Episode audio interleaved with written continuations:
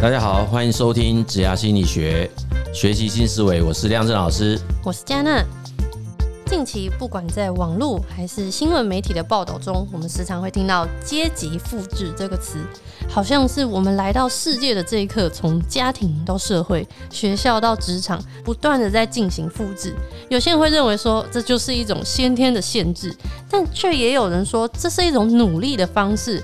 今天我们就针对这个“阶级复制”这一词来聊聊看吧。哦，这个是最近很红的名词，是吧？还是对啊，最近就是大家都是广 很广泛的在讨论这件事但是通常啦，好像我看到的都是比较偏向很躺平啊，然后没有希望，就觉得说我再怎么努力，但是我注定好的就是这样子。的确啦，就是阶级复制是听过，但是另外也蛮常听到另外一个相对的字叫阶级流动啊。哦，真的哦，对啦，我从来没有听过。对，阶级流动就是像以前我们那个比较相对年轻的时候，听到这个阶级复制，大概我想到的就是我们当时就有蛮多人都会去说说，哎，那那个时候我们的大学联考制度虽然有很多被诟病的地方，比如说那一试定终身啊，或者是考试导向啦，只会考试不会干嘛不会干嘛，然后然后那时候也会有很多分流，有没有？就是说哦，会分去念。专科啊，或者是有的人高职五专念完就去工作啊，有一些人就去念大学，像那个时候大概都是在三成左右的录取率嘛，好低哦，哎，对，很低很低，就是特别的一些像第二类组或第三类组，普遍上都是两成多啦，是哦，对，都两成多，所以那个时候大概都是让人家觉得说，好像你考上了大学之后，大概就是有一种翻身的感觉，也就透过教育。可以让你自己的家庭有一些改变。啊，所以那个时候蛮多的说法啦，哎，都会说，如果说你出生在一个相对不是这么有优势的家庭环境，你就努力念书。哎，对，就是努力念书。然后那时候也有政坛人物是这样嘛，就什么三级品路，后来变总统之类的。那主要就是因为他念到了法律系，然后当了律师哦之类的。然后就是他后面就会有一些不同的职业，嗯，然后会跟他以前的家庭出身背景有很大的差异。这样，那只是我没有想到说现在在 到了这个时代，那当然也有很多的人的确有这样子在说啦啊，比如说在辅导。一些高中生在选择大学科系的时候，的确看到有某一些特定的人，他们家庭可能父母亲从事是特定职业，譬如说什么师级的哈，对，他们的小孩子子弟哈，好像就特别容易会呃，蛮容易就会选择以这一个为自己的就业目标、就学的目标啦，以及他未来的就业目标。嗯，好，那那如果说他是一一切顺利的完成这样的。历程的话，那当然就是所谓的职业世袭，那也可能就是让他们原先的状态都还得以维持啦，或者叫维系。那这很可能就是叫现在叫做阶级复制的概念。那所以其实阶级复制应该是也有不同的层次的议题嘛，就不同层级啦。对，老师，为什么我们通常就是很多很多都会这样子去复制？比方说刚刚提到父母亲的职业，是因为从小就是这样子看吗？还是父母亲刻意去？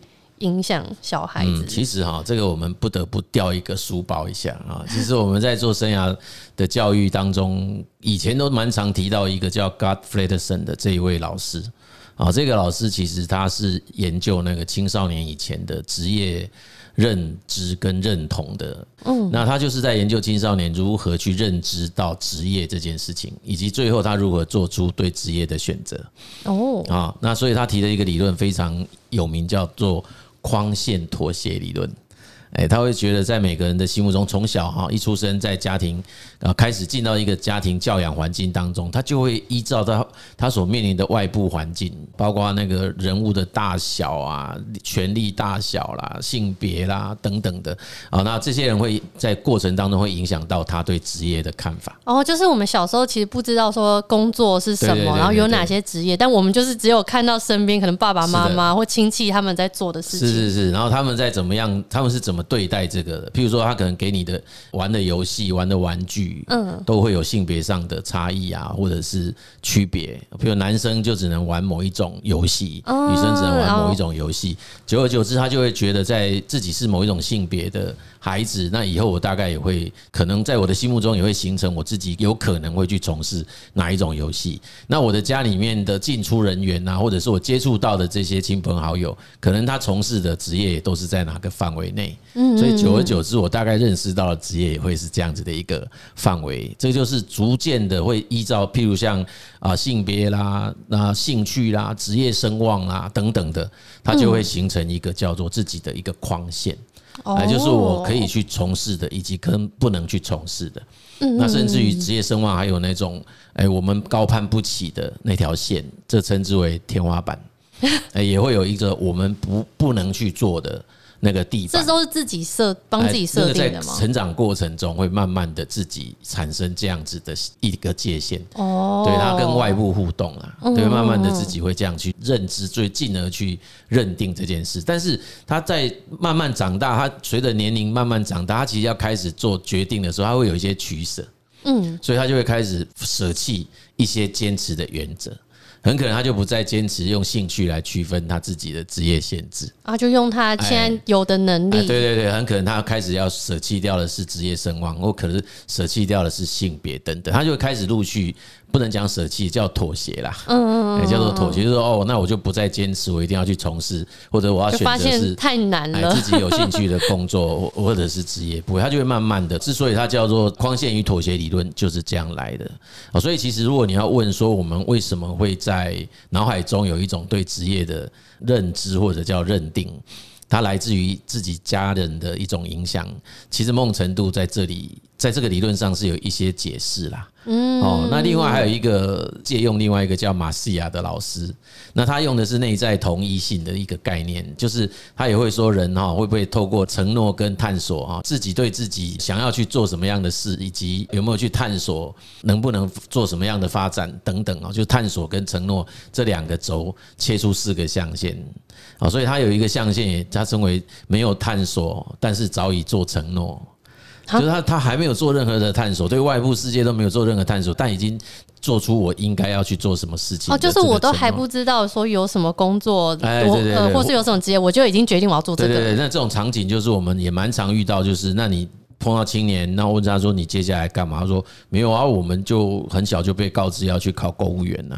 哦，或者是我们家小孩子没有其他选择，我们只能选。哦，对，以前那个写那个毕业纪念册都有，我将来要做什么？有些人就很早就会填说他要当律师，哎，对对对对对对，然后还有我们不是常我就开玩笑讲五代中医啊，对，家传的，他们家家传就是这样啊，那或者是家传全部是做药商的，所以他们全部都是做中药的，或做什么西药，反正就是他会有一个从小就被耳濡目染也好，或者是反正就谆谆教诲，嗯，那他也没有太多其他的。想法，嗯，他也不会去说，哎，那这个到底是什么？没有，因为他就是在那个环境长大吧，那他就觉得那个好像是理所当然，就我们家的小孩就应该要做这个。其实，在各行各业都有啦，就是食衣住行娱乐都有，在我们身边周遭都有，就是那个传承都有。然后，当你去问那个当事人，问他说，那你为什么会做这个决定？他会说，这需要想吗？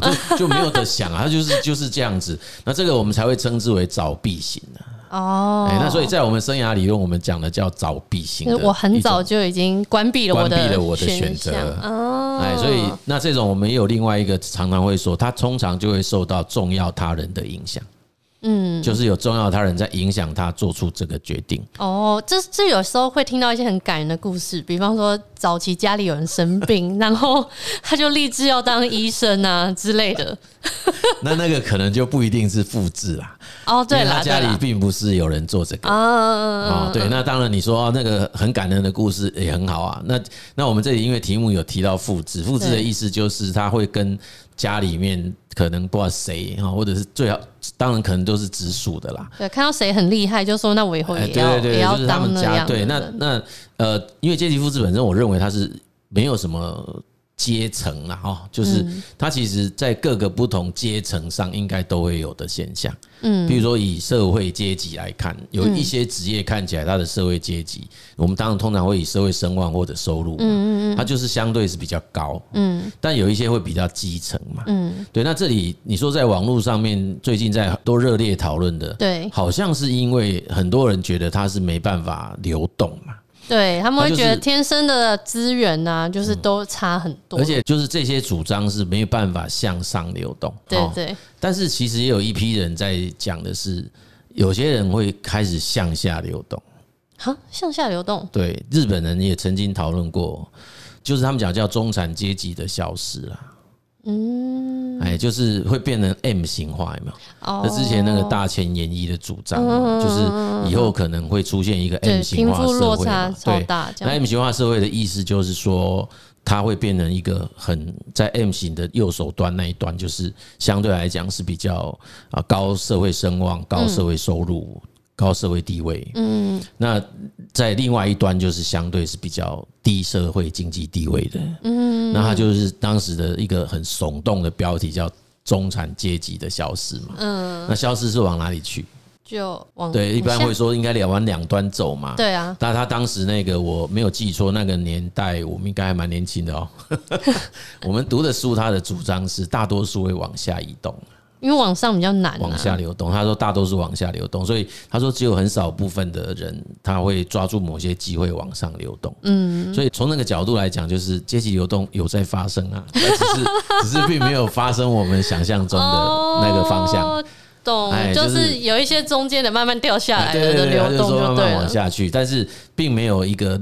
啊，路径是从下往上走。对啊，老师，阶级复制这真的是很难摆脱吗？不要说阶级，好说光说职业的这样子的一个复制，嗯，就要看你从哪一个层次或角度啦。那你如果说以现在大家的感受啊，他就会觉得好像就有一股很强大的力量，让我们感觉得到，他就是。横亘在我们自己往上流动，或者是往我们期待的方向流动。对啊，那个力量真的是很，所以才会有很多人他来做一些职业咨询的时候，他的议题是他如果不想要听父母的，他要怎么办嘛？对啊，对不对？所以其实一样嘛，就是这个东西要回归到说，呃，我们要站在哪一个位置来看那个社会？哎，对，你要以自己为核心，还是你要站在一个画外的地方，然后来看？看一个社会嘛，你站在一个社会外来看，它就会有一个社会的光谱嘛。嗯，那这个光谱，我们假设从左到右，接下来你这个尺度你要用什么样来衡量它？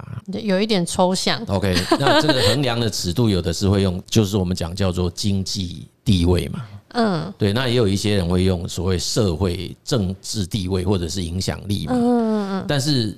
一直也有人在倡导，应该要有别种尺度啊。哦，就是老师你之前说的，其实每一个工作它都是有它的对啊，然后重要跟意义。对对，就像说以国家或者一个大社会来看，现在在衡量国家的标准就是什么 GDP 啊，就你这个国家会不会产生这种所谓的经济产值？嗯嗯嗯嗯。但是也一直有人在讲，真的是这样吗？有没有 GHP？就是那个 H 叫 Happiness。哦，对，就是以前有一个还蛮蛮不错的一个净土叫不丹嘛，哦，但是现在已经全世界最快乐的，现在已经不净，现在已经不不干净了，因为听说好像有些污染。好啦，我不知道，因为好久没他的消息了。因为疫情后好像他们有关起来嘛，那疫情前他们好像曾经有一个大开放，嗯，那后来他们的国王还是王子。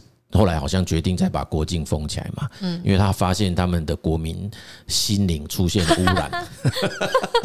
对，为什么心理出现污染？对他们不快乐的，因为他们开始在比较了，他们开始在比较谁的手机比较好，谁的什么比较好。对，所以其实我现在的意思就是说，你这套标准是什么？嗯，你心中在想的那个阶级是什么？为什么会会陷在那个阶级复制的困境中？我不知道大家可不可以这样听，会理解我的意思？就是如果你今天用的是某一些人已经制定好的游戏规则，或者是那套尺度的标准，那很可能你这是真的已经被定义叫做你的阶级是被复制的哦。但如果说我今天重新用不同的量尺，或用不同的方式来衡量什么叫做阶级？对，这阶级是谁谁制定的？为什么怎样是高？对啊，那很可能我我在我的那个。哎，我现在突然有点懂了那个《苍鹭与少年》在讲的东西了，突然有点懂这个东西，因为其实那个每一个人看的观点，事实上你是可以有不同的，就是你想活出什么样的人生，对吧？真的耶。所以如果说我今天所谓的阶级这件事情，嗯，它是在那个幸福感，嗯，当尺度的时候。哦，那我做这件事情对我来说是快乐的，对，那你做那件事情是痛苦的，对啊，你今天可能是收入很高，嗯，但你压力、啊、收入经济很大很高，对，你就是对对，收入很高，可是你的心灵是非常匮乏，嗯嗯，或者是非常贪婪，到现在你 还不满足，然后还要去竞逐什么什么位置或干嘛？可是我不用啊，我就是觉得我人生非常快乐，然后我帮助了很多人，我干嘛？那到底谁才是真正阶级受现身陷阶级复制的困扰当中？哦，哎呀，嗯嗯嗯嗯嗯。对，所以我觉得这件事情在谈，你说摆脱，很多人就会从说，那我们就要什么啊，创造被动收入啊，就就会很多这种东西就出现了。跳脱阶级复制，对，他就会有很多这一种产品，都是叫你一定要去哎，对哈，就是对，然后你如何什么迈向财务自由之路啊，什么专家秘密，那搞那些什么自媒体，然后赚很多钱，或者现在又开始去弄那些网红，嗯，我觉得蛮多的人其实事实上是跟他们以前的。可能原先出生的状态是不一样的，嗯，他们可能是挣脱了某一些以前他们原先被固固着的那一种状态，嗯，对吧？我我猜很多是这样了，所以才会有走出某一种自己个人很 personal 的嗯。style，然后他会吸引到某一些很向往这样，对，很向往他们，然后很钦佩他们的一群 fans，对对对对，我我在猜啦，因为我也不是很常关注他们啦，我我只是觉得。我推测应该会是用这样的方式形成某种魅力，然后他吸他他吸引了他。好，那某种角度，他们也是一种衡量的尺度啊，对不对？嗯，应该没错吧？所以我相信这一批人，他也不太屑于跟传统的那一套社会规范来相比。嗯嗯嗯嗯，那也也也有一些人应该是啦，应该会啦，所以他们才会哦，我极力的要想要去跟他比对，去比较，然后我现在已经啊到了哪个阶段了，我也不输给什么的什么什么，他们还是会用我们以前所熟悉的那一种判准，嗯，来衡量，嗯嗯嗯，哎，对，所以我其实在这一个题目这样谈谈谈，我我比较想抒发的是我内在对这件事情的看法，嗯，我不晓得能不能够。这会不会太理想化？或者是因为我觉得，如果我们一直深陷在那种传统的那一种标准，在看待阶级的所谓复制，或者是要不要超越或流动这个所谓的阶级，那其实我反而也常常挂在嘴边，都说我们会不会就是被迫进入到一种已经人家设计好的游戏中？嗯，如果我们一直在想阶级复制这件事情，其实我们就已经跳入它的它里面的阶级当中，是啊，是啊，自己去帮自己设定说，我就是在 level one 还是 level 对对对。然后你有没有想过，他就是在，因为我们最近不是看很多类似韩剧那种什么什么叫鱿鱼游戏是吧？对对对对对。那你就会看到那有一群人会在那个包厢有没有，在那个阁楼包厢，然后隔着一个单面镜，然后看着底下一群人，对对，他们喝着他们的美酒，然后吃着那个。那个叫牛排吧，对对对。那其实，在底下看的这群人，就是他们在那个餐桌上面的食物啊。嗯。对，然后他们会还是会嘲笑我们说：“你看，你看，这些人多么好的，好好操弄啊！你看，我只要丢一个这个东西，我我挂的东西在那个他们的头顶上，每一个人就开始互相的啊彼此攻击啊，或者是互相踩踏。嗯。然后想办法要去超越别人，然后然后那个迈向下一个 stage。可是殊不知，你们永远都在我设计的游戏规则下。嗯，对。那等到你爬到那个最高那一层，有没有？嗯。然后我们几个人再再重新开个会，说我们要我们要再往高 哦。我们要再加三层。嗯。对，这个这个这个，我当然突然联想到，这个当然我我没有什么不敬的啦，就是说，其实你看这个事情在我们真实的学术界就有啦。嗯嗯。以前我的读书的时候，我们学校只有副教授跟教授啊。嗯。然后后来就增加了助理教授啊，就不够用了。不是他为什么往下增加？他为什么让原来的副教授直接就会就是保留的副教授，那底下增加一层？你说啊，国外就是这样啊，国外就是那个有一个副助理教授、副教授，然后教授，然后终身职教授。我说那也可以往上加。对啊，你可以，我们国家假设一开始就只有副教授，为什么我们一定要跟国外同步？你你可以第一层就叫副教授啊，第二层叫做教授啊，然后再往上加一层叫做什么特聘教授或什么什么教授，不管，所以说现职的所有教授通通都要再爬一层啊。哦，你为什么往下加一层？让刚刚要进去的要先从下面，然后再往下。对对，所以意思是什么？意思是这个社会有一种游戏规则。嗯，是某一些有权利的人正在制定它。嗯嗯嗯，对啊，那你把它拉拉得更大，你就会发现这所谓社会阶级或者叫做什么啊职业的复制等等，反正他其实都还是有某一个我觉得更有权力的人，他也正在制定的某一种游戏规则。那我们大，我们为什么要被这样子的游戏规则给局限住？嗯，你会因为这样子没办法生存吗？我的意思就是说，那我就得要到哪里我才可以过得好一点吗？嗯，所以其实摆脱阶级复制的方式，其实就是先摆脱掉你心魔啦。我觉得那个新的那个认同、认知这件事情，应该要先把它。就认定哎，不讲认主，就是我今天认知到有这件事，那我可以不认定它吧？对啊，对不对？我认知到哎，的确好像这个社会是这样。跳脱出这些阶级的制定，对对对，认我认知到了。我们不是叫大家不要去看它了，就这个社会它真的是有啦，但是我为什么要 accept 它？嗯。哎，然后另外一个是我可不可以另外另辟蹊径？既然大家现在都已经是比较有自主性，也要有那个能动，就是不要被这样的事情，然后就回过头来说，好吧，那我没有办法移动，没办法流动，那我就是躺平吧，我就让这个阶级复制，好吧，睡你的意志可以吧？对，我就睡你如你的愿嘛。嗯，我觉得不应该是这个样子啊，我觉得反而是应该让他觉得，哎，你怎么失控了？哦，哎，我我不是要你在这条路吗？那你为什么要睡他们一个制游戏制定者的这个内在的愿呢？嗯，我们反而是应该要另外说，我就要用你做不到的。嗯，哎，对，我要让你自己停留在那个你自己现在现在在 enjoy 的，可是。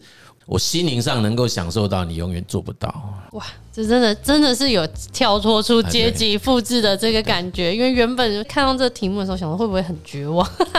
所以呢，虽然说目前我们听到就是阶级复制这个词，大家想象的就是一些啊，这个世界就是不公平啊什么的。但是其实换一个角度想，阶级这件事情到底是谁定义的？也许跳脱阶级复制的方式，就是我们先跳脱自己的思维的框架嘛，没有必要一定要。限制我们自己要复制吗？还是我们可以有更多的做法？其实这是一个呃蛮开放性的一个思维跟答案。我觉得如果大家可以换一个角度思想，也许我们对于未来的呃职业生涯啊，都可以有更宽广的机会，这样子不要再局限于说，好像我们我们就就只能这样了，就是人生没有办法改变了这样。对啊，对啊。所以你看，原先对阶级复制这四个字，我们会很理所当然认为，它就是在某一种社会经济地位。所定义下的阶级，嗯，然后好像我在这样的出生背景下，或者是也许我们是什么家道中落，不管了，反正他现在就会认认定自己已经没有办法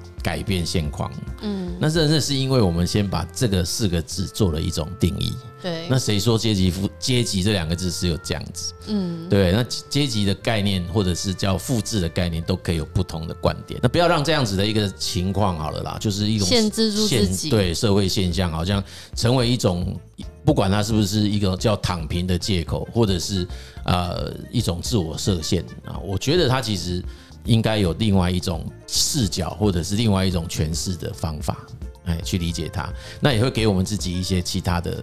力量，哎，就是让我们啊，那个可以活出不一样的一条路出来，对不对？好，好，那我们这一集的节目就跟大家分享到这边，谢谢各位的收听。这里要不要讲那个超过一千？哦，好啊，对，感谢各位听众，我们的 YouTube 频道终于破一千了。我知道有些人会觉得，呃，怎么那么少？但对我们来讲是一个里程碑啦。对啊，对啊，对啊，因为我们 YouTube 没有没有任何动态的画面。对啊，就是。就从那里两个封面在切换而已。对，然后只有声音。那也谢谢大家这样子支持哈，所以还是希望大家继续帮忙我们分享，那我们可以制作更更好的内容给大家。对啊，大家留言我们都有看到，大家的职场上面一些困扰，我们会。尽快的去把他们做一些整理，因为每一个人都哇，那个困扰真的很认真的回答，很辛苦，对，很认真的回应我们的内容啊，对，所以我们也的确发现职场的议题是一个值得我们继续去探讨、探讨，然后分享我们的一些观点给大家，跟大家共同来，希望对大家有帮助，交流，对对对对对，好。好，谢谢大家。那个职涯心理学，我们下一集见，拜拜，拜拜。